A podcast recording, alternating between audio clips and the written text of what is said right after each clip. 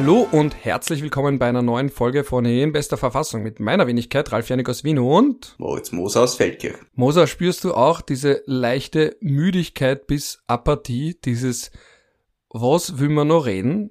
Ich habe das ein bisschen, muss ich zugeben heute. Ich bin sowieso immer müde, Ralf.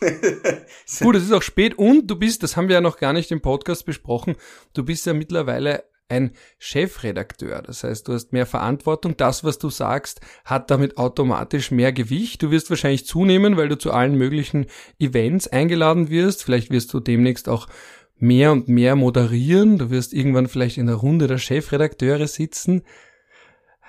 Ich würde dich zumindest gern dort sehen, wie du da sitzt und dir einfach deinen Teil denkst und da eingebaut wirst und Teil wirst des Establishments und es eigentlich, wie wir letztes Mal kurz besprochen haben, ja eigentlich gar nicht so wirklich willst. Ich fände zumindest sehr witzig.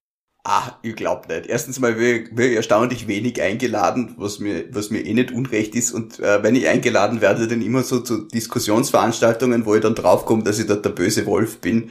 Also es gibt so die Tendenz, mich immer einzuladen, wann also ich glaube, manchmal bin ich der, der rechteste und der linkeste, den man gerade noch ertragen kann für, für gewisse Veranstaltungen und da, da diese Rolle spiele ich, obwohl ich bis jetzt nicht ganz verstehe, warum. Und ansonsten, ja, bin ich nicht so der gesellschaftliche Typ. Ähm, aus, abgesehen davon, glaube ich, ist die, ist die neue, ja, nicht unbedingt die Tageszeitung, wo man, wo man jetzt da, ähm, soll ich sagen, in die Riege der heiligen Chefredakteure auf, aufgenommen wird. Mir, also ich glaube, die wenigsten Noch Menschen nicht. wissen überhaupt, dass es uns gibt, zumindest in Ostösterreich. Und äh, wir sind so ein bisschen der Underdog. Ich sage immer, wir sind die kleinste Tageszeitung Österreichs, wobei ich mir nicht ganz sicher bin, äh, wie man das mit dem Volksblatt in Oberösterreich vergleichen kann, die, die ÖVP-Tageszeitung, die es dort gibt. Aber wir sind halt schon, schon sehr klein. Also es gibt 14 Tageszeitungen und wir sind, wir sind dabei. Aber es, es ist natürlich eine große Ehre und äh, ich habe ein gutes Team und ich mache es ganz gern, aber es ist natürlich schon viel, viel Arbeit umso schöner, dass du Zeit findest. Ich kann mich erinnern, damals im Standard wieder kurz gestanden ist, dass du jetzt Chefredakteur bist von der Neue, haben wirklich Menschen im Forum geschrieben, dass du einen Podcast hast und dass sie hoffen, dass dieser Podcast weiter beibehalten wird. Also die Person, die da im Standardforum geschrieben hat. Danke an der Stelle. Es waren, glaube ich, vier oder fünf Kommentare unter diesem kurzen Post und eben in einem ging es darum, dass du mit mir diesen Podcast hast und dass der hoffentlich bleibt. Ja, er ist geblieben, weil der Moritz ist ja schon länger Chefredakteur und er hat auch schon länger Folgen aufgenommen und heute sind wir auch nur zu zweit. Das bringt mir auch schon zur ersten Frage, weil, wie gesagt, ich habe diese leichte Apathie und dieses leichte, werden wir jetzt den Rest unserer Leben über die immer gleichen Themen reden, nur immer ein bisschen was anderes dazu sagen, äh, werde ich jetzt die nächsten Jahrzehnte über Neutralität sprechen oder zur Neutralität gefragt, wirst du die nächsten Jahrzehnte über U-Ausschüsse sprechen und eben vielleicht eingeladen als Krokodil. Ist das der Zynismus, den man als Journalist oder eben auch als in meinem Fall Völkerrechtler irgendwann an den Tag legen muss, ist das unweigerlich, aber da werden wir jetzt nicht darauf eingehen, sondern meine Frage ist zuerst, äh, ich weiß gar nicht, was seit unserer letzten Aufnahme passiert ist. Es ist nämlich einerseits sehr viel, Stichwort Ukraine, aber wenn man jetzt innenpolitisch denkt, irgendwie wenig, also irgendwie gar nichts. Was ist überhaupt passiert im letzten Monat? Für mich ist das so eine amorphe Monatsmasse.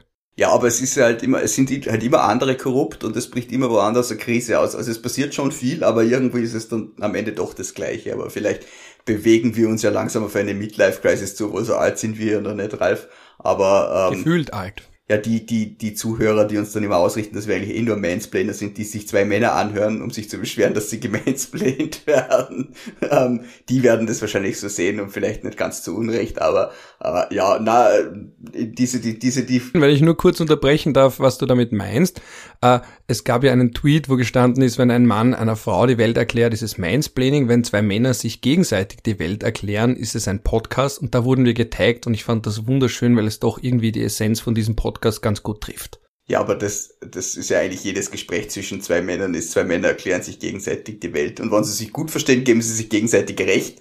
Und wenn sie sich sehr gut verstehen, nicht. gut, dann mansplainen mir mal kurz die letzten paar Wochen österreichische Innenpolitik. Ist da überhaupt was passiert und was ist da überhaupt passiert? Boah, Ralf, es ist so viel passiert. Ähm, und vor allem, ich, ich, ich habe jetzt da immer so diesen Vorarlberg-Bias, nachdem ich jetzt wieder in Vorarlberg lebe und jetzt Vorarlberg für uh, seine 15 Minuten Fame in der Bundespolitik hatte kürzlich, ist es natürlich bei mir Du warst ja sogar in der ZIP 2, was hast ja, du gesagt? Für, ich habe es mir nicht angeschaut, weil ich kenne dich eh und dein Fries.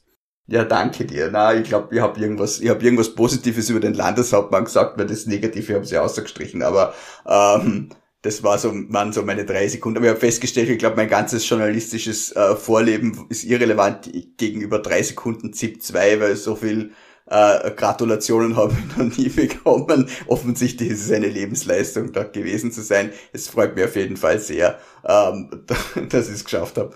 Ähm, ja, na, also die letzten Wochen Innenpolitik zusammengefasst ist, äh, Vorarlberg ist nicht so sauber, wie es immer gern gewesen wäre, wobei das ja schon seit vielen Jahren geschrieben habe und da sehr viel Kritik im Land auch dafür geerntet habe.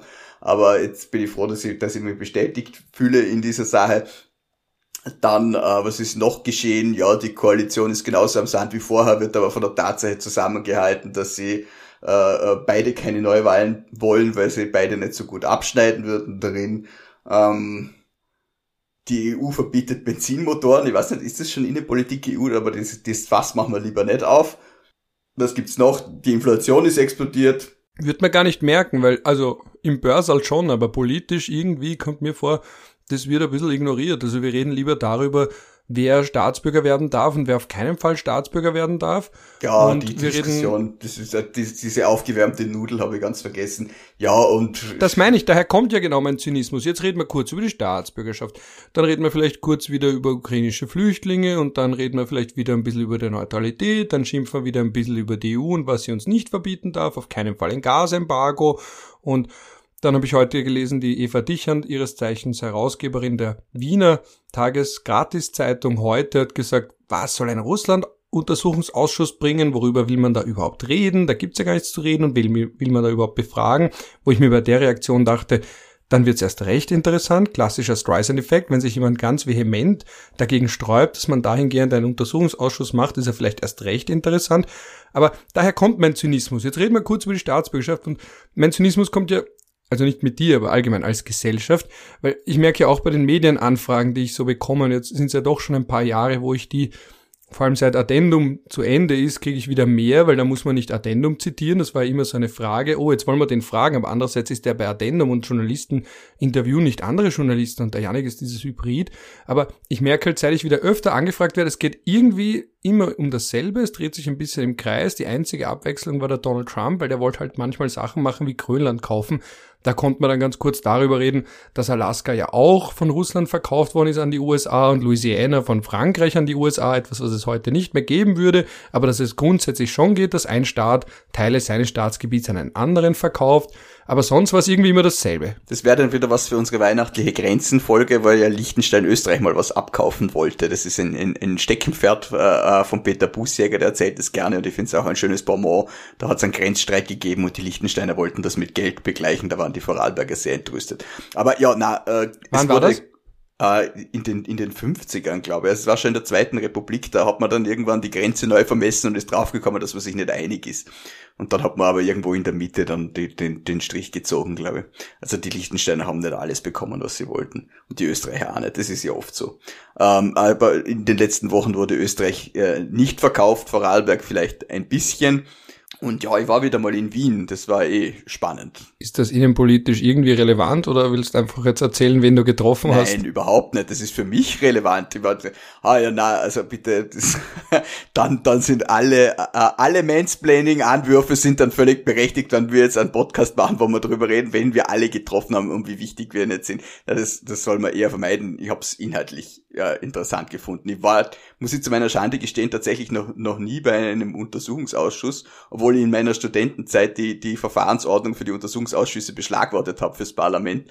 Aber gesehen habe ich ihn erst jetzt äh, letzte Woche und ja, war, war ganz spannend, vor allem diese ähm, ganzen Geschäftsordnungseinwürfe der ÖVP haben den, dem äh, ein bisschen so ein Hurt versus Depp Feeling gegeben, diesem Verfahren. Äh, war nicht unspannend, das also zu sehen. Johnny Depp gegen Amber Heard. Ja. Und inwie, wieso? Dort ging es doch nicht um prozessuale Fragen. Aber, aber was meinst du damit? naja, es, also es ist, ähm, in amerikanischen Prozessen geht es ja doch sehr oft um prozessualen Fragen, eben wenn es um die Frage geht, ist das eine Suggestivfrage oder ist das Hörensagen und so weiter. Und im U-Ausschuss ist es dann verstärkt doch auch in diese Richtung gegangen, weil ein Untersuchungsausschuss des Nationalrates kann sich ja nur mit äh, der Vollziehung des Bundes beschäftigen. Und jetzt können wir unserem, dem Namen unseres Podcasts mal wieder alle Ehre machen. Inwieweit äh, ähm, übt ein Landeshauptmann Vollziehung des Bundes aus? Im, natürlich im Rahmen der mittelbaren Bundesverwaltung. Er ist der Träger der mittelbaren Bundesverwaltung Bundesverwaltung. Grausamer kurzer Exkurs zur mittelbaren Bundesverwaltung. Die mittelbare Bundesverwaltung ist, wann ähm, das Land für den Bund dessen Recht vollzieht. Sprich, äh, wenn der Landeshauptmann Bundesgesetze vollzieht für den Bund, dann ist er ein, äh, dann ist er kein Organ, aber tritt auf als Organ des Bundes, also und äh, ist dann auch dem Bundesminister weisungsgebunden. Äh, er kann das auch delegieren an die Mitglieder der Landesregierung, die sind dann ihm wieder weisungsgebunden.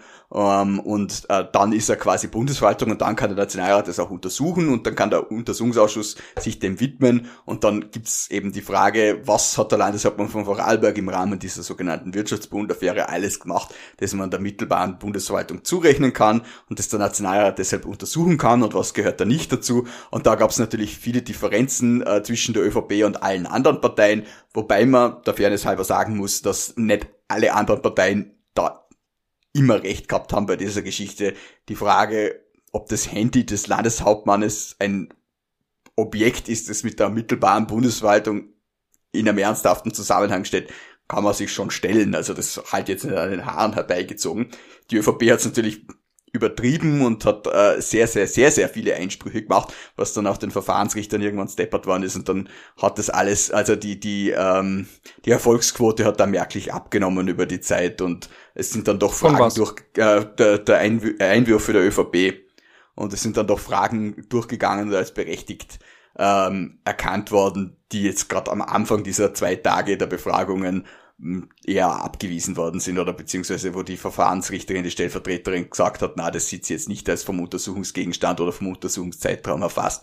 Und am Ende ist dann doch schon mehr gegangen in diese Richtung. Sind dann auch nicht ganz uninteressante Antworten herausgekommen. Also muss da sagen, ich habe die Persistenz mancher Oppositions- oder grünen Abgeordneten auch bewundert, weil ich da schon längst aufgegeben hätte beim Nachfragen und dann mich gefragt habe, wo soll das alles hinführen und dann ist dann doch noch was rausgekommen und dachte, aha, da hat sich dann doch rentiert, äh, äh, so lange drauf zu bleiben. Also es war schon ein Spektakel, aber ich, ich, bin nach wie vor der Meinung, dass sowas nicht im Fernsehen übertragen gehört. Ich glaube, da hätte jetzt die Opposition keine Freude mit mir, wenn ich das sagen würde, aber ich fürchte, das würde ganz schrecklich eskalieren. Es ist so schon ähm, manchmal schwierig, dem zu folgen. Ich wollte dich eh fragen, wie genau deine Meinung zu diesem Thema ist, weil ich mich da gefragt habe. Ich habe selber noch nie live gesehen, aber nach allem, was ich so gehört und gelesen habe, allgemein über Untersuchungsausschüsse, hatte ich die Sorge, dass wenn das übertragen wird, dann wird es erst recht ein Spektakel und dann geht es beiden Seiten nur noch darum, kurze Schnipsel zu produzieren, also einen Moment, wo der und der Abgeordnete sich gut in Szene setzt, eine ganz provokante Frage stellt, die aber überhaupt nichts beiträgt, damit man dann einen ganz kurzen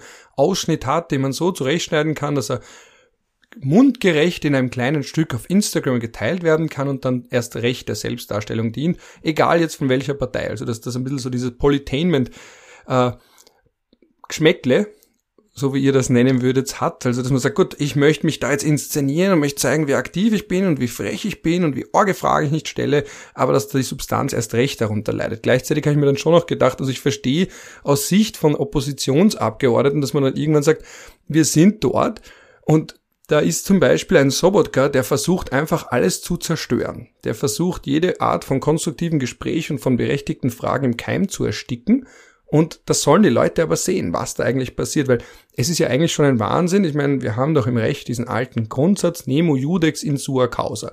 Jetzt ist der Herr Sobotka natürlich nicht der Judex, aber er hat eine ganz zentrale Stellung und in dieser zentralen Stellung kann er das Verfahren natürlich entsprechend beeinflussen äh, und zugunsten seiner Partei beeinflussen. Er ist jedenfalls kein unabhängiges Organ, kein unabhängiger Leiter. Ich meine, ist das nicht etwas, wo man sich erwarten würde in meinem naiven hyperdemokratischen Träumeland zumindest, dass man sagt, der, der nimmt sie jetzt zurück und sagt, naja, das ist, Gegenstand ist meine Partei oder ich bin zu stark selbst involviert, ich kann das natürlich nicht leiten, das widerspricht allen Grundsätzen einer fairen Leitung eines Untersuchungsausschusses und, und wie, wie viel Macht, was ist denn dein Eindruck, wie viel Macht hat denn da jetzt ein Nationalratspräsident bei so einem Untersuchungsausschuss? Weniger als früher, weil es eben den Verfahrensrichter gibt, der grundsätzlich sagt, na, ich finde die Frage zulässig oder nicht, weil früher hat der Vorsitzende die Geschäftsordnung alleine gehandhabt und hat gesagt, ja oder na.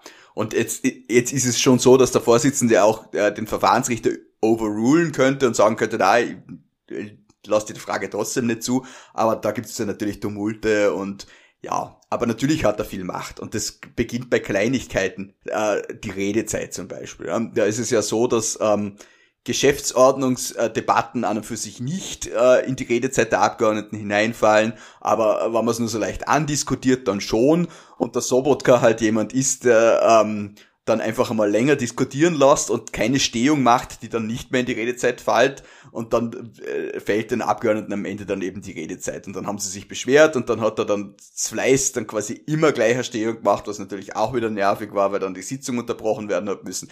Und generell hat er halt seine gewisse Rotzigkeit einfach an den Tag gelegt. So wirklich so, nächste Frage.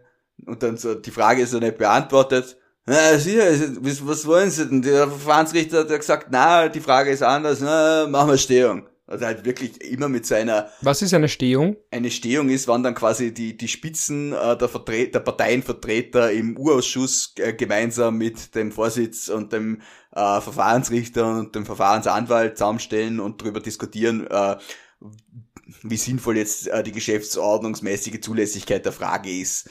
Und ja, da redet man dann halt eine Weile drüber und dann sagt man, okay, ah na, die formulieren wir die Frage um oder was auch immer. Oder die Frage ist unzulässig oder vorgestern haben wir die Frage so und so ähnlich gestellt und da war sie zulässig und ja, das sind halt längere, längere Geschichten, die man dort halt bespricht. Nicht medienöffentlich und dann geht's halt wieder weiter. Oder auch so, so Dinge wie wann äh, ein, eine Auskunftsperson so tut, als hätte sie die Frage nicht verstanden. Also da hat es ja eine absurde Situation gegeben, wo ein Finanzbeamter, der ansonsten ja nicht unauskunftsfreudig war, aber der hat eine Vertrauensperson dabei gehabt und äh, dann hat eine Abgeordnete eine Frage gestellt und die Vertrauensperson hat dann ins offene Mikro so halb eingeflüstert, die Frage hast du jetzt akustisch nicht verstanden. Und dann hat halt die Abgeordnete gesagt, nein, Entschuldigung, die Auskunftsperson wird schon selber wissen, was sie akustisch versteht und was nicht, aber es geht natürlich darum, dass dann die Abgeordnete die Frage wiederholen muss. Und dann, wenn man das nicht richtig stoppt, dann äh, ist wieder mehr Redezeit vergangen und eigentlich sind wiederholte Fragen nicht einzurechnen und da wird dann auch wieder diskutiert, weil das wird nicht mitgezählt. Und, äh, das sind halt wirklich sehr ermüdende Dinge, die, die da stattfinden teilweise, was natürlich, glaube ich, bei vielen Menschen, die sich jetzt nicht so intensiv mit Parlamentarismus beschäftigen, noch ein größeres Frustrationspotenzial auslöst, was auch ein Grund ist, wo man es vielleicht nicht äh, öffentlich machen sollte. Zusätzlicher Grund ist natürlich, wie du gesagt hast, dass sich dann da manche äh, produzieren als, als, als Inquisiteure und ja, es hat natürlich auch eine andere Seite. Natürlich wird sich äh, der Herr Sobotka vielleicht nicht erlauben, dermaßen lustlos, uninteressiert und frotzelig äh, in die, in, ins Mikrofon zu blären, wie er es macht, wenn, wenn die Kameras und die Tongeräte äh, ausgeschalten sind. Und vielleicht wird der Herr Landeshauptmann von Vorarlberg nicht beim Verfahrensrichter nachfragen, ob er jetzt die Frage wirklich beantworten muss, die er eigentlich nicht beantworten möchte, weil er sich die Blöße in der Öffentlichkeit nicht geben will. Aber gleichzeitig ja hat das Ganze halt auch einen riesen Rattenschwanz an Negativismen, die es nachzieht, wenn das, wenn das nicht nur medienöffentlich, sondern öffentlich wäre. Und insofern, ja, bin ich beide Seiten sehend immer noch der Meinung, dass es, dass es nicht übertragen werden sollte. Was heißt Medien öffentlich? Also, dass man sich als Medium anmelden kann. Kann ich mich auch anmelden und sagen, ich bin Podcaster und Blogger? Wie kommt man da rein? Ähm, das war eh recht. Muss man da in diesem Club, da, da, da gibt es irgendwie so einen Club der Parlamentsjournalisten. Ja, Parlamentsredakteure auch, und da kriegt man Dauerzutrittskarte, aber die habe ich nicht mehr, weil ich bin da zwar mal Mitglied worden in diesem Club, aber die haben mich dann irgendwann vergessen und mir auch nie mehr eingeladen zu ihren Tagungen und auch keine Rechnungen geschickt. Und dann äh, bin ich ja von Wien weggezogen und dann war das eh schon wurscht. Und habe keine Dauerzutrittskarte mehr fürs Parlament. Mein Presseausweis ist übrigens auch abgelaufen mittlerweile. Und dann habe ich eh gesagt im Parlament, ja, das, ja, nein, das ist kein Problem, ich soll nur vorbeikommen, es wird schon passen. Und dann war ich dort und dann hat die Security natürlich einen Aufschlag gemacht, dann haben sie immer telefonieren müssen und dann am Ende ist es so ausgegangen, dass mir dann für den zweiten Tag selber ein Akkreditiv ausstellen musste, damit ich halt, äh, damit es halt keine Probleme mehr gibt. Ich verstehe natürlich die Prozedere dahinter auch und muss auch betonen, bei der Parlamentsdirektion ist man immer sehr freundlich und das sind liebe Menschen und kompetente Leute und die haben halt auch ihre Regeln, an die sie sich halten müssen. Und das sind die Absurditäten, mit denen wir alle leben müssen. Aber ja, medienöffentlich bedeutet, dass die äh, Journalisten dorthin gehen können und darüber berichten können, aber sie dürfen äh, keine Ton- und äh, Bildaufnahmen machen. Es wird sogar ein, eine, ein Kopierschutz über die Videoübertragung drüber gelegt, damit man sieht, falls irgendein ein Bösewicht äh, den Bildschirm abfotografieren sollte, was ja auch verboten wäre. Und am Anfang lassen sie das auch unterschreiben, dass du das auch weißt was ein bisschen absurd ist, weil das, äh, äh, die gesetzlichen Bestimmungen natürlich auch gelten, weil man es nicht unterschreibt, aber das ist halt für die Journalisten, damit sie es auch ja nicht vergessen, noch einmal eine, eine freundliche Erinnerung. Und dann sitzt du in so einem Raum drinnen, wo das übertragen wird, wo eigentlich die meisten sind, also im Urausschuss selber sind eigentlich nur wenige, weil das ein ganz ein furchtbarer Raum ist, wo es extrem höllert. Das habe ich zuerst auch nicht gewusst, das, da hat man mir dann gewarnt, äh, da, da, äh, an dieser Stelle danke an den Maxi Werner, der gesagt hat, man soll da besser nicht reinsitzen. Und das, man hat es dann auch gemerkt während der Sitzung, dass da diese Verständnisprobleme nicht immer nur fingiert waren, sondern teilweise auch wirklich der Akustik geschuldet, dass man sich da nicht wirklich gut verstanden hat in dem Raum. Ähm, weil du sagst Auskunftspersonen und Vertrauenspersonen. Die Vertrauensperson ist also ein Anwalt oder eine rechtskundige Person, die es sagt... Es kann ein Anwalt oder eine rechtskundige Person sein, aber ihr könnt zum Beispiel auch dich mitnehmen. Also wenn sie jetzt mich laden, dann sage ich, der Ralf, den vertraue der kommt mit mit dem bespreche ich mich, wenn es um irgendwelche Fragen geht. Aber üblicherweise nimmt man da jemanden mit, der sich in diesem Verfahrensrecht auskennt oder sich zumindest einliest und einem dann sagt, du, überleg da, was du sagst oder dies und das und jenes. Ja, dafür sind die da. Da gibt's eine King of Queens Folge, wo der Tag auch irgendwie vor Gericht ist und dann wird er was gefragt und dann fragt er kurz den Anwalt neben sich und dann geht er wieder zurück zum Mikrofon und sagt, ich kann mich nicht erinnern. Also es war beim Landeshauptmann von Vorarlberg sehr ähnlich, weil er wollte die Frage zunächst nicht beantworten und dann ist da wirklich ewig gestritten worden, ob er jetzt die Frage, nämlich ob er auch Inserate gekeilt hat, beantworten muss oder nicht. Und ähm, dann noch 20 Minuten Geschäftsordnungsdebatte war es dann so weit, dass er sie beantworten hat müssen und dann hat er gesagt, nein, ich habe dazu keine Wahrnehmung. Das, das ist so ein schöner Stehsatz geworden, gell? Ja, es, man darf nur nach Wahrnehmungen fragen und nicht nach Meinungen und deshalb sagen immer alle, ich, hab, ich, ich hatte dazu keine Wahrnehmungen. Das ist jetzt so, das, das ist mir nicht erinnerlich vom Karl-Heinz Grasser mehr oder weniger. Aber ja, das hat er dann gesagt, um dann später, als man nochmal auf die Frage zurückgekommen ist, zu sagen, ja na, er kann das für sich ausschließen und dann später vor den Medien, also dann von der ZIP 2 auch gefragt wurde, hat dann noch einmal gesagt, er kann das für sich ausschließen. Also die, die Antwort auf diese Frage hat er bisher Geschichte gemacht an diesem Tag weil, und war wahrscheinlich nicht sonderlich glücklich, wobei ich mir denke, da hätte man eigentlich auch damit rechnen können, dass die Frage kommt, aber, aber gut. Interessant war auch, dass äh, der Herr Hanger von der ÖVP da eigentlich eher händeringend auf den Landeshauptmann hingewirkt hat, er soll sich doch entschlagen, weil ja gegen ihn auch ein Ermittlungsverfahren läuft.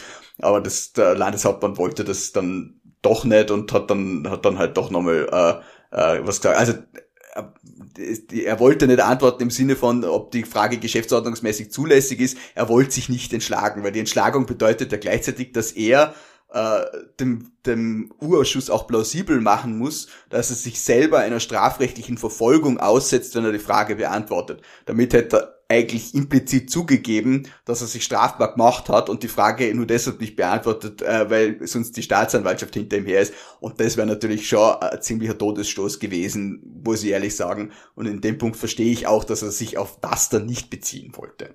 Obwohl es der Hanger ihm eigentlich nahegelegt hat. Und weil du gesagt hast, Auskunftsperson noch einmal dazu, wie schafft man es überhaupt, dass die kommen? Weil manche von denen sind ja weit weg oder haben keine Lust und sagen zur Not, finden es irgendeinen Arzt, der ihnen sagt, sie sind körperlich nicht in der Lage zu kommen, weil sie ach so krank sind oder vielleicht sind sie auch wirklich krank.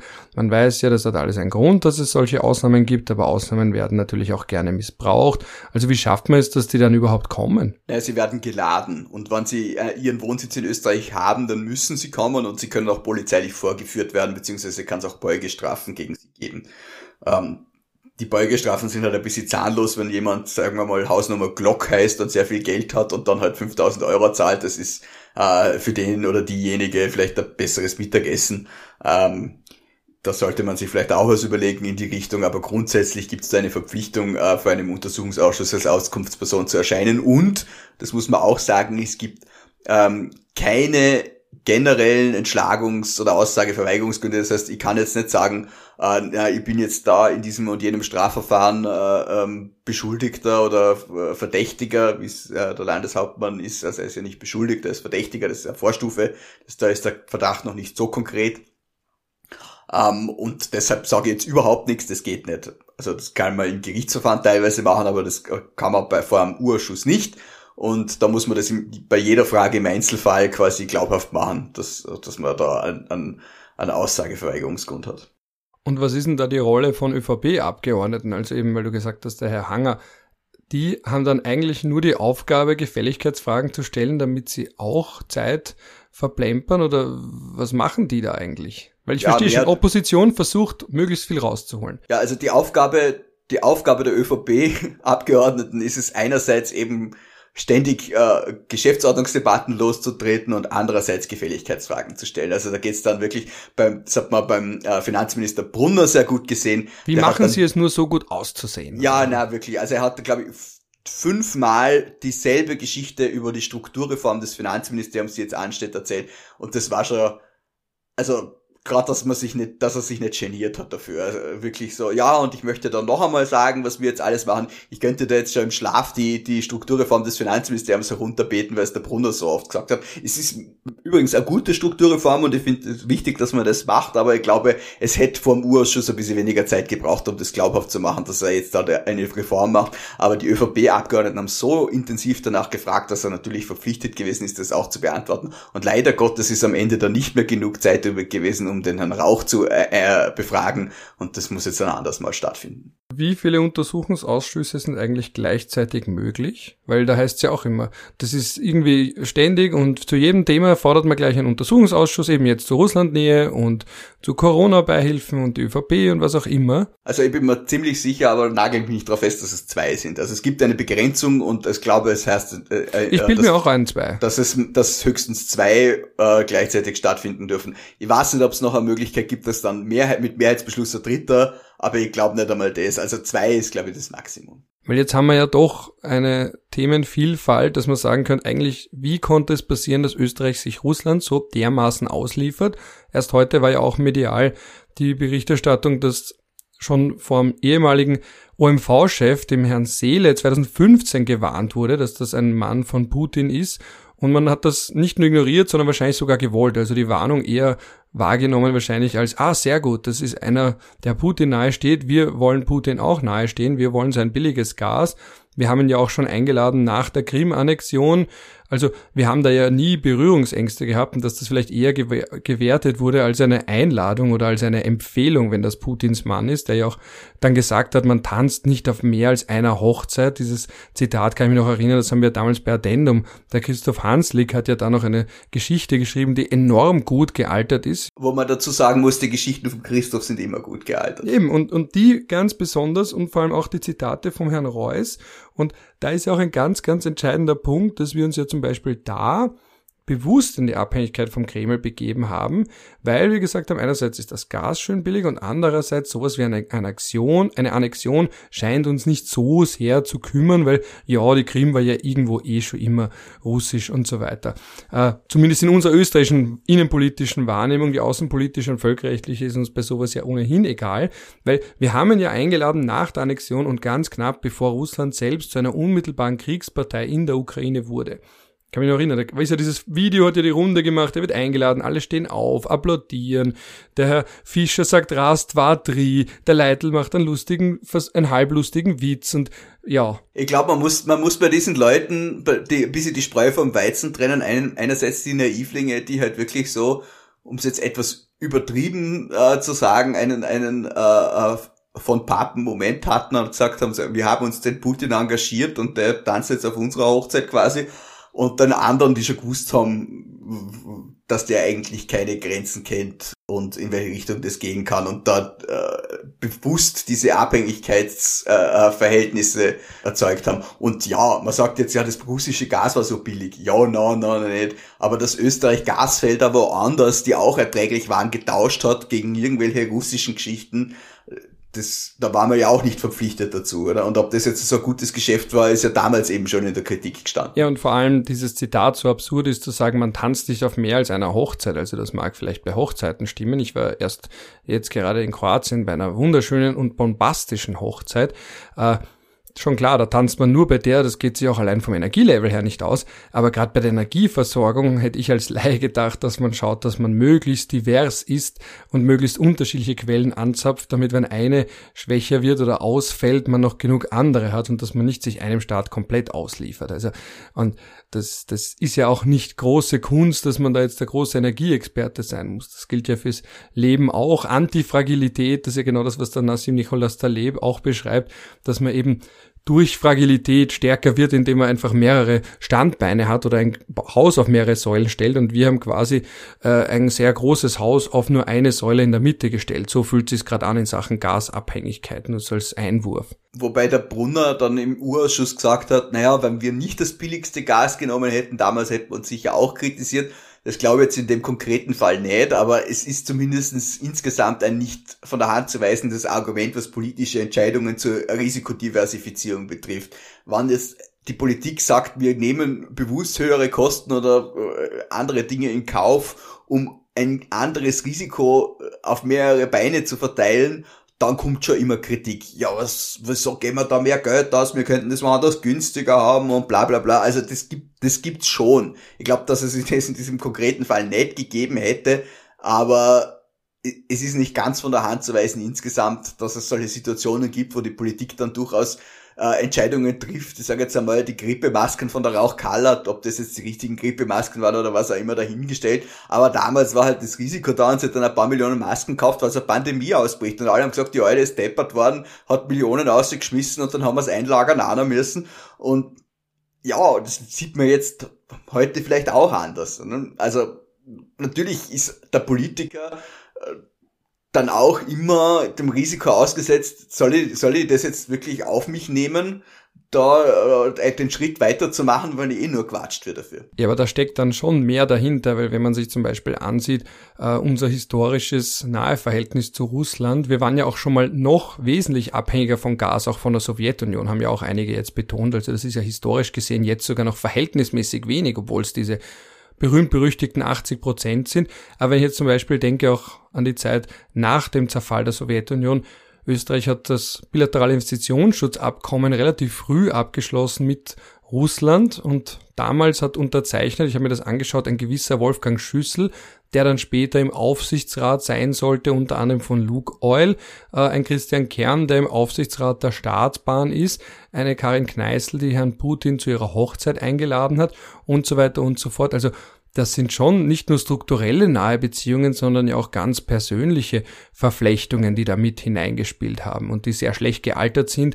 Äh, und wo ich mich jetzt auch frage, ich habe glaube ich habe immer noch das Gefühl, dass da so eine Sehnsucht ist nach dem Status quo antebellum. Also der Krieg, vielleicht ist er dann bald mal vorbei und jetzt können wir wieder zurück und so tun, ja, schwamm drüber, als wäre nichts gewesen. Also, dass diese Zeitenwende, die in Österreich ohnehin nie ausgerufen wurde, dass man da hofft, dass die reversibel sei und man irgendwann so tun kann, als hätte Russland niemals die Ukraine angegriffen. Das ist so mein Gefühl ein bisschen bei der ganzen Sache. Ja, das Lustige ist, ich, ich frage mich, ob das bis zum gewissen Grad auch so eine, eine Mindset-Sache ist. Also, dass äh, Österreich natürlich sich sehr gut darin gefällt, immer irgendwo die, die, die Mitte zu suchen, auch wenn es äh, keine gibt und dass es auch wirklich sehr tief in den Leuten drinnen ist. Ich merke das auch immer wieder, die dann halt echt so sagen, so ja, der Zelensky soll doch einfach kapitulieren oder äh, jetzt verdummen wir uns mit den Russen, mit denen wir sonst immer so gut gekonnt haben und denen das eigentlich völlig wurscht ist, was da in der Sache passiert. Also da weiß nicht, wie viele Menschen der Putin in der Ukraine töten müsste, dass dann diese Leute sagen, ja gut, jetzt ist uns auch zu viel. Aber insgesamt glaube ich, dass diese österreichische Mentalität äh, einerseits die krampfhaft die Mitte zu suchen und andererseits äh, irgendwo äh, ähm, Prunk und an der Pracht der Großmächte doch noch mitzunaschen und auch wenn es nur ist, dass sie auf Besuch vorbeikommen, das oder man bei ihnen zum Besuch ja eh das, das ist da haben das haben die Russen auch sehr gut verstanden zu ernten muss man ehrlich sagen ne? wobei die Russen ja eigentlich eine ähnliche Großmanns, äh, Großmannssucht haben. Sie sind ja auch nicht die Weltmacht, die sie gern wären. Das merkt man jetzt in der Ukraine auch. Sie sind halt Nuklearmacht und sie sind ein wirtschaftlicher Zwerg. Und der aber im Besitz ist von für uns wesentlichen Gütern, was sie ja, dann wiederum größer macht, als die Zahlen zeigen. Ja, auch ja, wenn die schon, Wirtschaft so groß ist wie die von Spanien. Global spielt Russland nicht die Rolle, die es gern spielen würde, und es hat sich immer wieder in diese Rolle hineingesteigert durch Drohungen und Angriffe. Das ist die russische Methode, um äh, sich die Größe zu verschaffen, die man nicht hat. Und die österreichische Methode, um sich die Größe zu verschaffen, die man nicht hat, ist, dass der Putin auf eine Hochzeit fährt und alle sagen, na schaut's her, wie wichtig wir sind, der kommt auf die Hochzeit von der Außen, äh, Außenministerin. Also unsere Größe kommt daher, dass wir mitnaschen bei anderen Ländern, die auch gerne größer wären, als sie wirklich sind. Also wir sind quasi eine Berührungsreliquie. Ja, das muss jetzt kurz erläutern, das Wort. Du hast mir mal gesagt, aber ich finde es so schön. Also eine, eine Berührungsreliquie war im Mittelalter eine Reliquie, die eigentlich selber nicht heilig war, aber mit äh, ein, ein Gegenstand, mit dem man eine Reliquie berührt hat, also einen sehr heiligen Gegenstand, ist dann durch die Berührung selber heilig geworden. Ein bisschen wie das Granderwasser, könnte man sagen. Und dadurch hat die, diese Reliquie, diese Berührungsreliquie eben auch dann wundersame äh, äh, Fähigkeiten erhalten. Und das ist halt so ein bisschen wie, wie man Medusa über den Spiegel anschaut, so, so äh, nascht halt Österreich Österreich am Ruhm äh, der Welt, äh, wann jetzt die Iran-Gespräche in Wien stattfinden, obwohl die Österreicher da überhaupt keine Rolle spielen, außer dass unsere Polizisten vor der Tür stehen, das sind wir schon super, super wichtig. Oder? Der Kurz hat es zumindest geschafft, dass man ihn dann irgendwann, glaube zwischendurch zum Kaffee eingeladen hat, wenn es völlig wurscht war, was er gesagt hat. Aber das sind schon Dinge, das spricht die österreichische Seele bis zu einem gewissen Grad an. Das wissen zumindest die Russen haben es gewusst und äh, sie haben den österreichischen Politikern das auch geliefert. Wobei ich glaube, dass die österreichischen Politiker das auch nicht alle aus innerster Überzeugung getan haben, sondern schon auch gewusst haben, wie das, wie das dann bei der Wählerschaft ankommt. Aber es finde es einen spannenden Mechanismus, äh, wie diese gegenseitige äh, Befriedigung so funktioniert. Ja, es ist auch ein hat. gutes Beispiel dafür, dass die Theorie vom Realismus bzw. Neorealismus ein bisschen übersieht, dass Staaten nicht nur monolithische Blöcke sind, sondern auch von Einzelpersonen gesteuert werden und diese Einzelpersonen entweder von Angst getrieben sind oder eben davon, dass sie auch ein bisschen groß wirken wollen im Gro und im Sinne von die Nähe suchen zu anderen, die sie für groß halten und dann ein bisschen buckeln nach oben. Äh, vielleicht ist jetzt genau bei der Wirtschaftskammer dort, wo der Herr Putin gesessen ist, auch eine Berührungsreliquie und der Boden dort, wo die Hochzeit von Karin Kneißl war, auch ein bisschen und sagt, damals da war der Putin da. Wir haben ja gleich eine Kennedy-Brücke auch beim Khrushchev-Kennedy-Treffen haben wir danach eine Kennedy-Brücke ja auch benannt nach ihm. Äh, weiß nicht, ob es eine Khrushchev-Gasse gibt es zwar nicht. Warum hat nur der Kennedy seine Brücke in Wien bekommen, weiß ich jetzt auch nicht weil er dann erschossen worden ist. Ich weiß nicht, ob das, ich glaube, das war schon danach, als die Brücke benannt wurde. Das ist ja die mit den Doppeladlern in Hitzing drauf. Ähm, da, ja, so, so sehr geliebt hat man die Russen dann auch wieder nicht. Ähm, Beziehungsweise ein bisschen im Westen, mehr im Westen war man dann ja doch. Also diese aktive Neutralitätspolitik, von der Karl Nehammer jetzt ja immer spricht, die kommt ja ursprünglich aus dem roten Lager. Und da hat man schon immer gesagt, wir sind natürlich ideologisch nicht wertneutral und wir sehen uns schon als Teil vom Westen. Äh, obwohl in der Schönbrunner Straße ja zum Beispiel, da gibt's ja dieses berühmte äh, berühmt-berüchtigte Denkmal für den Stalin. Ich habe es noch nie live gesehen, aber weil er irgendwie ja dort gewohnt hat, als er die Nationalitätenfrage hat studieren sollen. Und da gibt's ja zumindest oder eine Plakette oder eine Gedenktafel, dass er dort. Ich habe es gesehen, es ist eine reliefartige Plakette dort, ja, es gibt, ja. Eher unnötig, aber gut. Gut, im Donaupark ist, ist, ja auch eine Büste für ähm, Che Guevara. Mindestens genauso unnötig, ja. Also gut, aber es ist, weil äh, da ist über, über dieses, dieses Fass von äh, die Linke feiert einen Typen, der der Schwule interniert hat, äh, machen wir jetzt lieber nicht auf. Aber ähm, was wollte ich sagen, mir ist, eine, mir ist eine gute Anekdote eingefallen. Ah ja, weil wir bei den Berührungsreliquien waren, ich, ich äh, Freunde von mir haben äh, im, im Bürgerservice des Bundeskanzleramts gearbeitet eine Zeit lang und ich weiß, dass dort ähm, zwei Sessel stehen, zwei alte Fauteuils, äh, in denen Kreisky und äh, Arafat gesessen sind, als der Arafat in Wien zu Besuch war. Und die wollte man dann auch nicht wegwerfen, weil da eben die zwei drin gesessen sind. Und dann hat man sie halt irgendwann dort ins Bürgerservice verfrachtet und die sitzen jetzt da äh, angedenk, äh, eingedenk dieser, dieses, dieses äh, wichtigen Ereignisses äh, und da kann man sich hinsetzen, wenn man zu, zu Besuch kommt. Zu dem Punkt hat ja der Henry Kissinger auch gesagt, dass Österreich bzw. unter Kreisky die Regierung, wenn man genau ist, ist es ja immer die Regierung, nicht das Land, das handelt, äh, es verstanden hat, sich größer zu machen, als es eigentlich ist, unter anderem damit, dass man eben dem Arafat so die Rutschen gelegt hat hin zu internationaler Anerkennung, also eben bei der PLO, durch das Einladen, dass man ihn behandelt wie einen quasi Staatenvertreter, auch wenn man damit im Westen und bei Israel einige verärgert hat. Äh, auch bei Gaddafi hatte man ja keine so großen Berührungsängste. Und dann später in dieser Tradition ja auch Jörg Haider, der entweder Saddam Hussein oder einen Doppelgänger von ihm getroffen hat und dann gesagt hat, er hat jetzt einen Öldeal für Kärnten herausgeschlagen. Also dieses sich für ein Foto dazustellen, was ja der Sebastian Kurz auch einmal ganz ganz äh, bizarr ostentativ gemacht hat. Ich glaube, da hat er sich dazugestellt, ich weiß jetzt nicht mehr bei welchen EU-Politikern, aber für das Foto und man hat ein Foto davor gesehen, wo man sieht, wie er sich quasi heranpirscht. Oder auch den John Kerry, den er, glaube ich, vom Flughafen abgeholt hat, damit er diese kurze Zeit vom Flughafen ins Stadtzentrum von Wien hat, wo er mit ihm reden kann und eben auch Fotos entstehen können, dass auch wenn Wien ja nicht Vermittler ist, das ist ja so ein semantischer äh, Unterschied, ob man Vermittler ist, weil da hat man eine aktive Rolle oder nur gute Dienste leistet. Und gute Dienste heißt, man überbringt vielleicht Nachrichten oder sagt, wir haben doch so schöne Prunkhotels und ihr mögt es eh in Wien, ihr seid sehr gerne da und die Diplomaten fühlen sich wohl und ihr müsst keine Angst davor haben, dass da jetzt eine ganz große Demonstration gegen das iranische Regime stattfindet. Also ich habe eine gesehen, unlängst, als ich auf dem Ring geradelt bin, aber es war eine sehr kleine Demonstration von einigen Exil-Iranern, die aber jetzt wahrscheinlich nicht den großen Aufschrei unter iranischen Diplomaten evoziert hat, auch medial nicht wiedergegeben wurde. Den meisten Leuten ist sowas wurscht. Man muss nicht damit rechnen, dass es Demos gibt. Damit kann man sozusagen vereinen, dass man gar nicht erst eine Demonstration niederschlagen muss, weil es gar keine gibt und gleichzeitig aber trotzdem die Annehmlichkeiten eines mitteleuropäischen westlichen Landes hat, das schon weiß, wie man luxuriös bewirtet.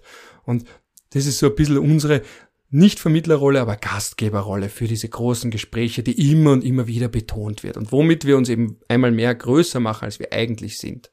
Ja, da muss man aber sagen, das unterscheidet dann Kreisky und Kurz schon sehr deutlich voneinander, weil Kreisky halt wirklich ein, ein persönliches, aufgrund seiner Herkunft und ein politisches Kapital eingesetzt, um auch wirklich was zu erreichen. Also den Arafat hat er ja nicht nur nach Wien geholt, damit er dann dort den US-Präsidenten trifft, sondern er hat ihn selber getroffen.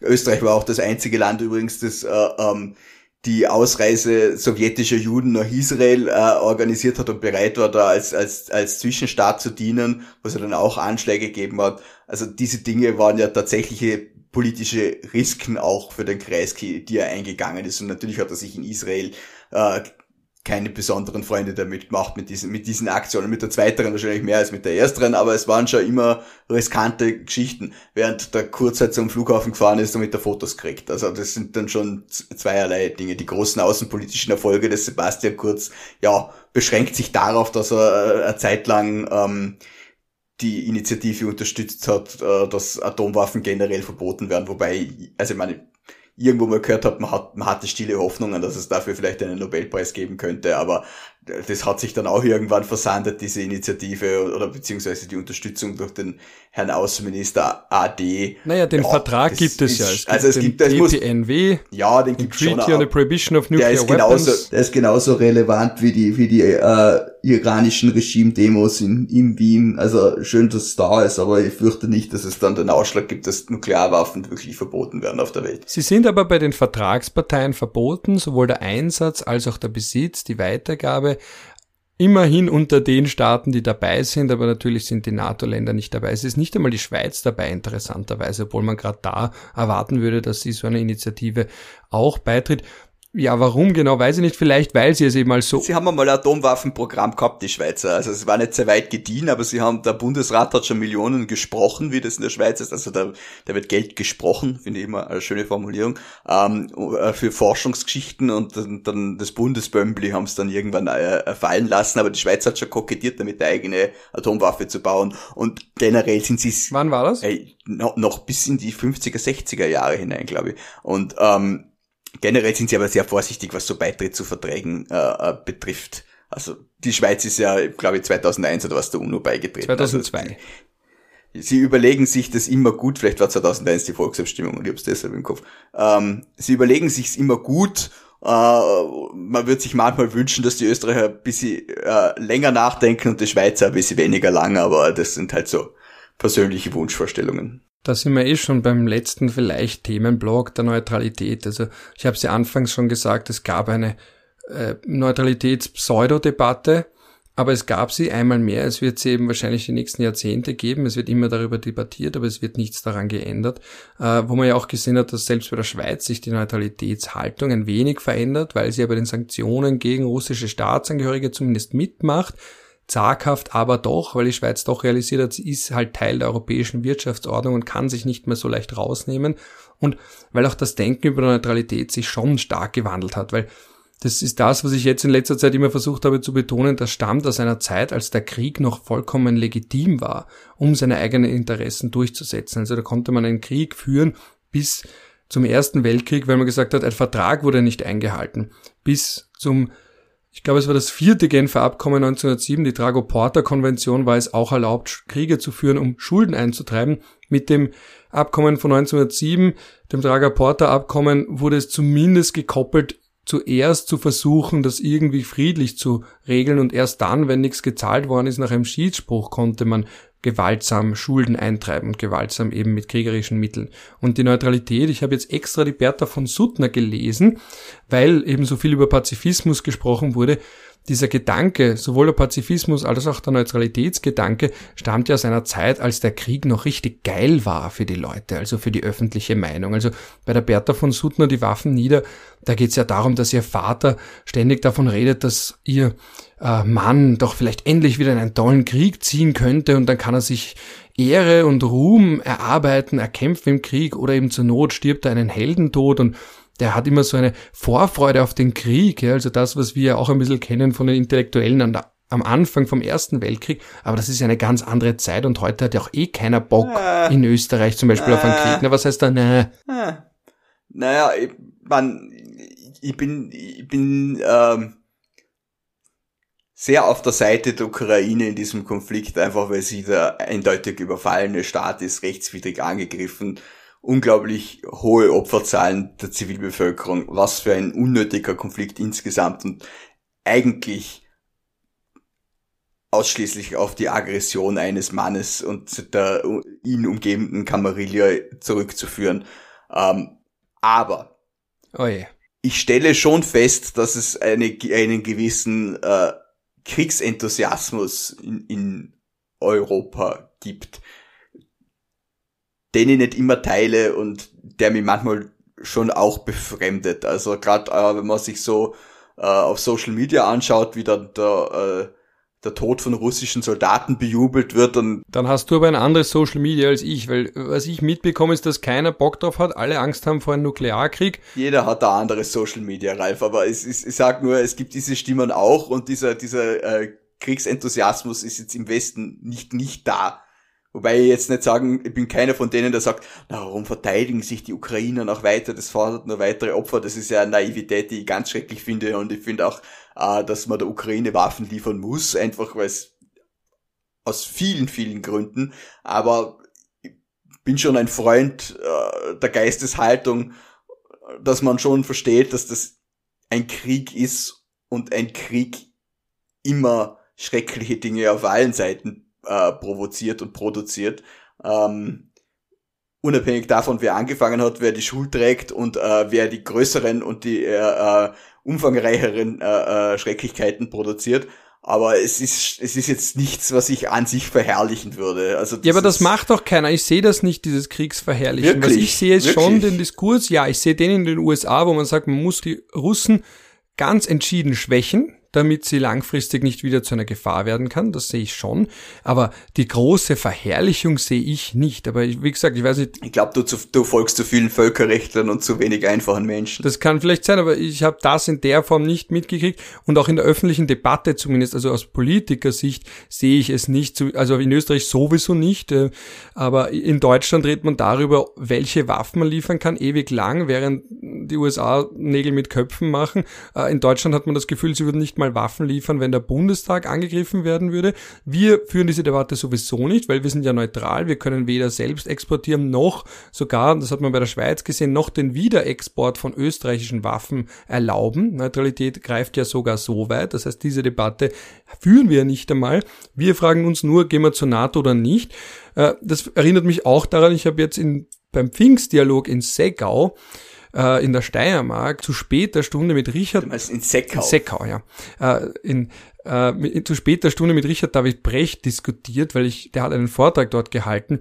Äh, relativ unmotiviert hatte ich das Gefühl, aber gut, wenn du Philosoph bist, kannst du halt äh, relativ frei von der Leber weg Vorträge halten äh, und alle werden jedes Wort von dir als große Eingebung äh, wahrnehmen. Dann bei später Stunde sind wir dann eben nebeneinander gestanden. Ich dachte mir so, wenn der jetzt schon da ist und ich habe darüber gelesen, wie er, was, wie er denkt über die Ukraine und Waffenlieferungen nicht und man müsse doch einfach da so einen Kompromiss finden und vielleicht der Ukraine zumuten, dass sie Teil ihres Gebiets abgibt, bevor man einfach weiter Menschen sterben lässt. Und haben wir gedacht, so, jetzt gehe ich dahin und nerv ihn, weil der Mensch wahrscheinlich eh von ganz vielen Menschen genervt wird, die mit ihm diskutieren wollen. Wir haben eine gute Stunde diskutiert.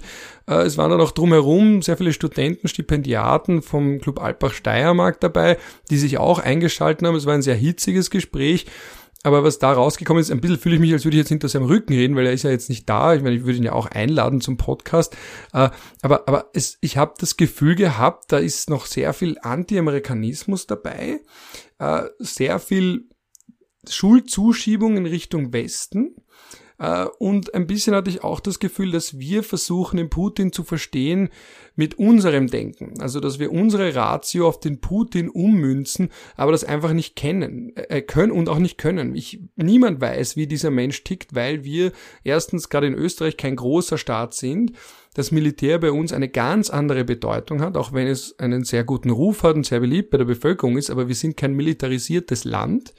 Und wir haben auch nicht, wir waren Großmacht, das ist schon so lange her, während bei Russland gerade dieser Ablösungsprozess stattfindet, der wesentlich länger dauert als bei uns, wo es ja sehr abrupt nach dem Ersten Weltkrieg vorbei war und wo es jetzt in Russland ist, dass man sich da über Jahre hinweg damit anfreundet und nicht anfreunden will, dass man nicht mehr so groß und mächtig ist, wie man mal war. Und wie sollen wir uns da hineinversetzen in Russland als Staat, wenn wir das als Person wahrnehmen wollen, so wie Hegel das ja gemacht hat, der auch von Staaten als Personen gesprochen hat, oder eben in einzelne Staatsführer. Und das war so mein Eindruck in dem Gespräch, dass der Herr Brecht so irgendwie doch stärker davon ausgeht, wie ein Putin handelt und dass wir das wissen können und eben ethisch sagt. Ja, aber nichts für ungut, wenn man das historisch betrachtet, hat es schon einmal diesen Typen gegeben, wo man gesagt hat, na, wir haben sie ja nach dem letzten Konflikt so ungut behandelt und das muss man schon verstehen. Die wollen jetzt ihre Großmachtstellung zurück und dann muss man ihnen schon entgegenkommen. Also das ist, wie kann man so argumentieren? wenn man nur irgendein Geschichtsverständnis Na, und er hat halt auch ja argumentiert mit dem, dass Russland ja bedroht würde, weil jetzt auch die Ukraine mehr im westlichen Lager ist und eben von den USA so aufgerüstet wurde. Aber bei all diesen Dingen. Was ist das für ein Denken? Entschuldigung, wenn ich die unterbricht. Das nervt mich immer am allermeisten. Dieses, was ist das für ein Denken? Zu glauben, die Russen hätten das Recht, sich eine Machtsphäre um sich herum zu schaffen, in der sie entscheiden, was andere Staaten tun dürfen. Also wenn Österreich jetzt hergeht und sagt, na, Liechtenstein darf nicht der NATO beitreten, weil das ist ja unser Vorhof und wenn wir da irgendwann haben, dann Liechtenstein und wenn Liechtenstein jetzt der NATO beitritt, dann marschieren wir ein, weil das gefährdet unsere Neutralität. Das wäre genauso lächerlich. Was hat Russland für ein Recht, Estland zu bedrohen? Was hat Russland für ein Recht, Finnland zu bedrohen? Was hat Russland für ein Recht, in der Ukraine einzumarschieren? Gar keines. Weil, wenn man davon ausgeht, dass alle Staaten souverän sind, und, und bis zu einem gewissen Grad gleichberechtigt. Was hätte, was, wie kann Russland da seine Macht äh, auf die Ukraine ausüben? Das ist ja, das, die USA marschieren auch nicht in Mexiko ein. Gut, jetzt kann man Kuba bringen. Oder? Das ist eine, eine ähnliche Situation. Aber es ist ja nicht so, als ob hätte irgendwer vorgehabt, Nuklearraketen in der Ukraine zu positionieren. Abgesehen davon, dass das mit der heutigen äh, Raketentechnologie und den ganzen U-Booten eh wurscht ist. Aber ich, ich verstehe diesen Grundgedanken nicht, dass man Russland da eine Einflusssphäre wie eine Kolonialmacht im 19. Jahrhundert zugesteht, während alle anderen bitte kuschen sollen, weil die Russen haben ja, sind ja so die Armen. Also, Das erreicht mich nicht ganz. Jetzt weißt du, warum mein Gespräch mit Richard David Brecht so emotional war. Es gibt zwar keine Aufnahmen davon und keine Bilder, aber für mich war es denkwürdig, weil ich ihm genau in diesen Punkten auch sehr vehement widersprochen habe äh, und ich allgemein ihm gegenüber, muss ich schon sagen, eher kritisch eingestellt bin. Äh, was man aber gemerkt hat, ist, dass der Mann, zwar nicht im persönlichen Gespräch hat man es nicht so gemerkt, weil da, da war es natürlich anders, aber auf der Bühne gemerkt hat, er ist ein Vollprofi und er kennt zum Beispiel ja auch den Vorwurf, dass die Leute immer sagen, der meldet sich zu allem zu Wort und dann entwaffnet er das Publikum gleich, indem er sagt, sie werden sich fragen, warum habe ich eine Kompetenz über dieses und jenes zu sprechen. Als Philosoph habe ich Inkompetenz, Kompensationskompetenz. Also ich weiß nicht, wie oft er das schon gesagt hat. Es war sehr schön, weil man da gemerkt hat, er weiß, dass das der gängige Vorwurf gegen ihn ist. Er sagt ja zu allem was, was ja auch stimmt. Und dann nimmt er gleich diesem Vorwurf den Wind aus den Segeln ganz präventiv. Also, das meine ich mit Vollprofi schon zu wissen, was die Leute oder manche zumindest gegen ihn sagen. Und ganz am Anfang stelle ich das schon mal klar, stelle mich als äh, als ein bisschen kleiner da, als ich vielleicht wahrgenommen werde, als bescheidener da, als ich wahrgenommen werde. Aber das wirklich Interessante bei diesen Leuten ist ja eben dann das persönliche Gespräch, die persönliche Konfrontation. Das war sehr spannend. Ich habe mir gedacht, ich hätte ihn da am liebsten im Podcast und würde mit ihm streiten, eben weil ich ihn so kritisch sehe.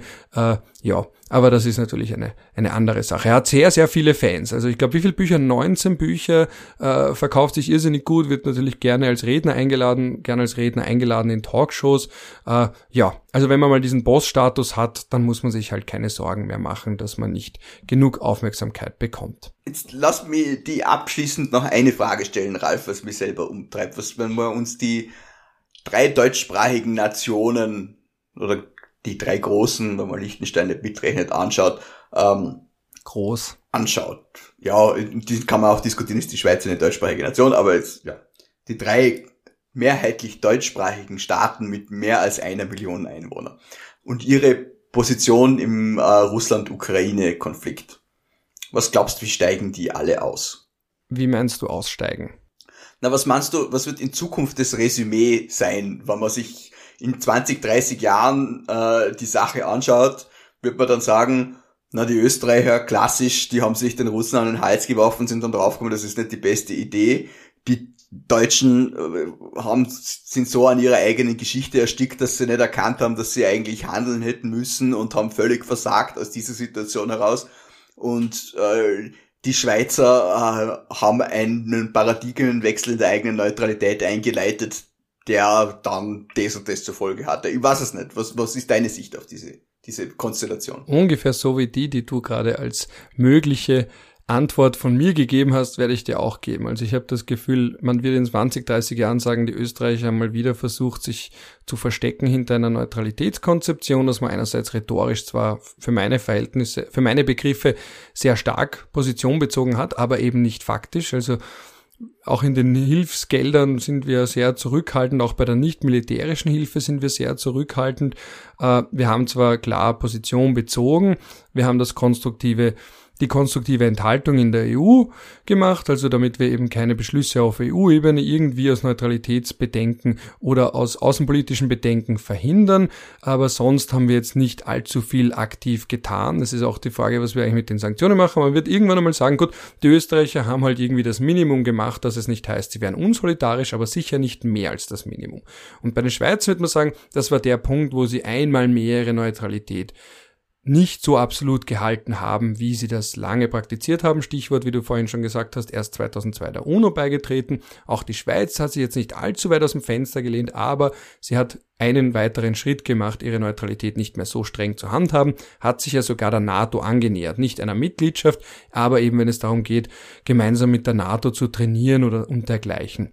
Und bei den Deutschen, da bin ich ganz bei dir, ich glaube, dass das genau so sein wird, dass man sagt, Deutschland hat in der Stunde eine Führungsrolle eigentlich zugeschrieben bekommen. Sie war ganz offen da und hat sie dann aber nicht wahrnehmen wollen. Und wenn ich jetzt schaue, dass innerhalb der EU die Meinungen so gespalten sind, dass wir dieses osteuropäische Lager haben, also im weiteren Sinne osteuropäisch, also die drei baltischen Staaten und Polen, die sich unmittelbar in ihren Sicherheitsinteressen, wenn wir es mal so geopolitisch, realistisch, neorealistisch ausdrücken wollen, bedroht fühlen, die nach Deutschland schauen und das Gefühl haben, Deutschland macht nicht das, was es braucht und dann eben sagen, gut, wir müssen im Endeffekt uns immer verlassen auf die USA und Deutschland und auch Frankreich lassen aus. Und das ist ja für uns als Europäer insofern ein Problem, dass, und darüber habe ich auch mit Herrn Brecht gestritten, ich bin der Überzeugung, dass die USA am liebsten aus Europa raus wollen würden, weil Europa für sie militärisch eigentlich gegessen sein sollte oder sie es am liebsten hätten, die wollen in den Pazifik. Das ist für sie der geopolitische Hotspot. Die wollen ihre Truppen aus Europa reduzieren. Denen wäre es durchaus recht, wenn Europa militärisch eigenständig wäre, vollends eigenständig wäre. Rein aus materiellen Gründen, rein aus den Gründen, wie viele Soldaten immer noch auf europäischem Boden sind. Der Herr Brecht hat wiederum gemeint, die, die USA wollen auf keinen Fall, dass Europa irgendwie eigenständig wird und die USA hätten immer die große Angst davor gehabt, dass die EU und Russland sich zusammenschließen könnten und dann eine Bedrohung darstellen könnten, sowohl wirtschaftlich als auch vielleicht auf tertiärer Ebene militärisch für die USA, aber zumindest wirtschaftlich. Das ist so seine These, die teile ich in der Form nicht, äh, weil, wie gesagt, die USA Europa als geopolitischen Hotspot eigentlich schon abgeschrieben hatten und schon in den Jugoslawienkriegen eigentlich sich gedacht hätten und erhofft hätten, dass die Europäer auf sich selbst aufpassen. Und das ist jetzt, finde ich, so diese große verpasste Chance für Deutschland, die Führungsrolle wahrzunehmen, die ihnen eigentlich allein auf ihrer Größe aufgrund ihrer Größe zukommt. Das wird einerseits historisch das Urteil sein und andererseits einmal mehr unsere Abhängigkeit von den USA und dann natürlich die große Frage, wie nachhaltig ist denn das? Wenn da ein anderer Präsident kommt und der zum Beispiel sagt, ich meine, da gibt es ja Umfragen, dass den USA äh, die Ukraine wesentlich egaler, ja, also egal, ich weiß schon, da gibt es keine Steigerungsform, aber mehr egal ist als zum Beispiel der, der Prozess zwischen Johnny Depp und äh, Amber Heard oder Reed, wie heißt sie? Äh, ja, also dass das wesentlich mehr Thema in der öffentlichen Debatte war als die Ukraine. Die Ukraine ist weit weg dass da viele Stimmen auch sagen, wir sollten eigentlich isolationistischer sein. Was kümmert uns, was da irgendwo in Europa passiert? Das Land finden wir nicht einmal auf der Landkarte, auch wenn es noch so groß sein mag. Wo tangiert das US-amerikanische Interessen? Äh, diese Weltpolizei Phase ist vorbei. Die ist spätestens vorbei mit dem Irakkrieg, wo man auch gesagt hat, wir haben uns da überdehnt.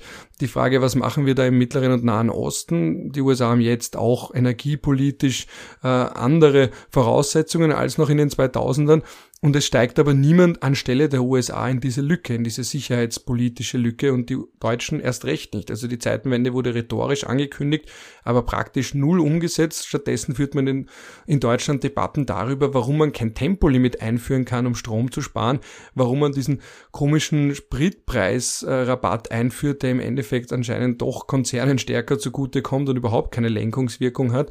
Äh, und dass man da auch ewig lang diskutiert über Waffenlieferungen, eine innenpolitische politische Debatte führt, so wie wir nur über unsere Neutralität reden, die Deutschen nur darüber reden, äh, wie sie ihren Pazifismus halten und wie sie es mit Pazifismus halten und dass ihre historische Verantwortung darin bestehen würde, diesen Krieg, der schon längst eskaliert ist, nicht eskalieren zu lassen und man so tut, als wäre das, was jetzt in den letzten Wochen passiert ist, nicht schon längst eine Eskalation wäre. Also ich glaube, dass Deutschland langfristig sehr schlecht wegkommen wird, schon kurzfristig sehr schlecht wegkommt, dass sich einige Länder schon jetzt insofern entfremden, dass sie merken, dass man sich auf Deutschland nicht verlassen kann, dass das in der Wahrnehmung vor allem der osteuropäischen und baltischen Staaten der Fall ist, dass die USA einmal mehr vor der Frage stehen und gerade bei dem anderen Präsidenten die Frage vielleicht anders beantworten werden, warum sie noch immer in Europa sind, warum Europa nicht einfach erwachsen wird. Und Österreich und die Schweiz werden insofern glimpflich vorbei davonkommen, weil sie ja eigentlich nur das machen, äh, was sie in gewisser Hinsicht immer schon gemacht haben und sich zumindest rhetorisch stärker positioniert haben, als ich persönlich und viele andere sich anfangs dieses Konflikts vielleicht noch gedacht hätten. Das, wer weiß, ob das langfristig auch so bleibt oder ob man langfristig nicht viel mehr, gerade in Österreich kann ich mir das vorstellen, rücken wird in Richtung, naja, aber die Ukraine hat schon noch gezündelt und naja, die Ukraine soll schon ein bisschen was von ihrem Staatsgebiet hergeben und sogar Henry Kissinger hat das ja vorgeschlagen, besser Frieden ja, als gut, Gerechtigkeit. Das kann man bei ihm als Demenz abhaken, glaube ich schon fast. Nein, der denkt so. Also wenn du dir anschaust, auch als Außenpolitiker, der denkt zum Beispiel auch in Einflusssphären. Und der denkt auch in diesem Gefangene der Geografie Paradigma, dass man sagt, na, die Russen sind nun mal über den Landweg, über die Ukraine erreichbar und sind dann bedroht, wenn die USA stärker mit der Ukraine zusammenarbeiten, als ob die USA unmittelbar einen Angriff auf Russland planen würden. Ja, also, dass dieses Denken... Besser ein paar tote Zuckerkranke als ein Kommunist als Präsident in Chile. Was, ja, hat er das gesagt, oder was? Na, aber sie haben ja damals, glaube ich, die, die Insulinausfuhr nach Chile abgedreht, um, um das, äh, um Allende zu schaden, wenn ich mich richtig erinnere. Ah, ja, eben, dieses, dieses Denken mit, äh, über den Somos hat man ja auch gesagt, äh, der ist ein Son of a Bitch, aber er ist unser Son of a Bitch. Also dieses zynische Großmachtdenken, das ist schon Kissinger. Und auch dazu sagen, bevor das unsere Einflusssphäre tangiert, soll die lieber einen Riesenteil ihres Staatsgebiets, der auch wirtschaftlich und auch historisch und auch Teil ihrer Nation ist, enorm wichtig ist, soll die den abgeben und wenn die Leute vertrieben werden, werden sie halt vertrieben, aber man muss da in größeren, äh, in größeren Dimensionen denken. Ja, also dieses, dieses Realismus, Schrägstrich Neorealismus, Weltbild ist sehr weit verbreitet und ich glaube, dass das auch in Österreich in der nächsten Zeit, je nachdem wie lang dieser Krieg dauert, statistisch gesehen dauern derartige Kriege rund 11,8 Monate. Das heißt aber nicht, dass dieser Krieg nicht länger dauert oder vielleicht auch kürzer dauert, aber dass diese Art von Denken gerade in Österreich sehr weit verbreitet ist und auch die Art zu denken, zu sagen, naja, die sollen halt verhandeln. Aber wie verhandelt man mit jemandem, der ideologisch getrieben ist und nicht nur in Großmacht denken, weil alle Stellungnahmen von Putin sind ja ideologischer Natur und da geht es um die Zerstörung der Ukraine. Regime Change, es geht um diese fast schon besessene äh, Rhetorik von Nazis, die überall an jeder Ecke der Ukraine zu sein scheinen. Äh, das ist kein unter Anführungsstrichen rationaler Krieg, sofern es sowas überhaupt gibt, sondern ein ideologisch getriebener Krieg. Und da ist dann meine Frage schon, worüber will man denn genau verhandeln eigentlich? Da gibt's die schöne Szene in uh, The Darkest Hour, wo es heißt, uh, wo Churchill sagt, you cannot reason with a tiger when your head is in its mouth. Das ist ein sehr gutes Schlusszitat, glaube ich. Wir sind jetzt doch schon wieder über einer Stunde. Ja, dann lassen wir es doch bleiben. Dann lassen wir es bleiben. Äh, ja, ja, mir fällt jetzt nichts mehr ein. Ich könnte noch, na, wir, wir, mir fällt jetzt auch nichts zu Vorarlberg ein. Wir könnten noch über Fußball reden, was du von Ralf Rangnick hältst, weil ich weiß, wie sehr du Fußball liebst. Ich habe keine Ahnung von Fußball. Ich weiß, ich weiß. Ich, weiß nicht einmal, wer Ralf Rangnick ist. Der neue Teamtrainer von Österreich, der mit einigen Vorschusslorbeeren ah, ausgestattet Gott. wird. Ich gehöre auch zu den Fans von ihm. Ich glaube, dass Österreich es gut tut, wenn da mal ein Vollprofi kommt, der nicht Teil des österreichischen Sumpfs ist. Äh, und insofern, was man sich in der Politik nicht wünschen sollte, eben jemand von außen, äh, der mal aufräumt oder eben, was in der Politik problematischer ist, kann man sich zumindest im Fußball wünschen. Und ich habe das Gefühl, das ist genau der, der nicht Teil ist von, äh, der Funktionär kennt den und der ist mit dem befreundet und deswegen braucht der den und den Job, sondern der auf diese Befindlichkeiten keine Rücksicht nimmt und deswegen der richtige Mann für diesen Job ist. Ja, dann wünsche ich ihm alles Gute. Ich wünsche Ralf Rangnick auch alles Gute. Ich wünsche euch da draußen auch alles Gute. Äh, eine, eine schöne Nacht, also bei uns ist jetzt spät am Abend, einen schönen Tag, einen schönen Start in den Tag, was auch immer, wann ihr hier zuhört, eine schöne Autofahrt. Ich habe gehört, dass uns einige beim Autofahren zuhören. Podcasts sind beim Autofahren sehr beliebt, weil sie einem das Gefühl geben, man wäre nicht ganz allein und einsam auf irgendeiner Landstraße, wenn man mal länger fährt. Ja, genau. Äh, und immer gerade ausschauen und ja nicht aufs Handy schauen. Ich sehe das immer beim Radfahren, dass die Leute dann auf ihr Handy schauen, während sie da irgendwo fahren. Ich denke mir jedes Mal so, Leute, das ist nicht gut für eure Reaktionsfähigkeit und ich bin derjenige, der keine Knautschzone hat und unter eurer geminderten Reaktionsfähigkeit dann wirklich leidet, nicht nur im übertragenen Sinne. Als, als, als notorischer Radfahrer. Ja, habe ich das auch gesagt. So, gibst du mir also das Schlusswort? Ja, zur Abwechslung gern. Sehr schön. Dann äh, ja, ein Ciao aus Wien. Und Bussi Baba aus Feldkirch. Und es folgt jetzt noch ein Teil der Nationalhymne. Da, da, da, da.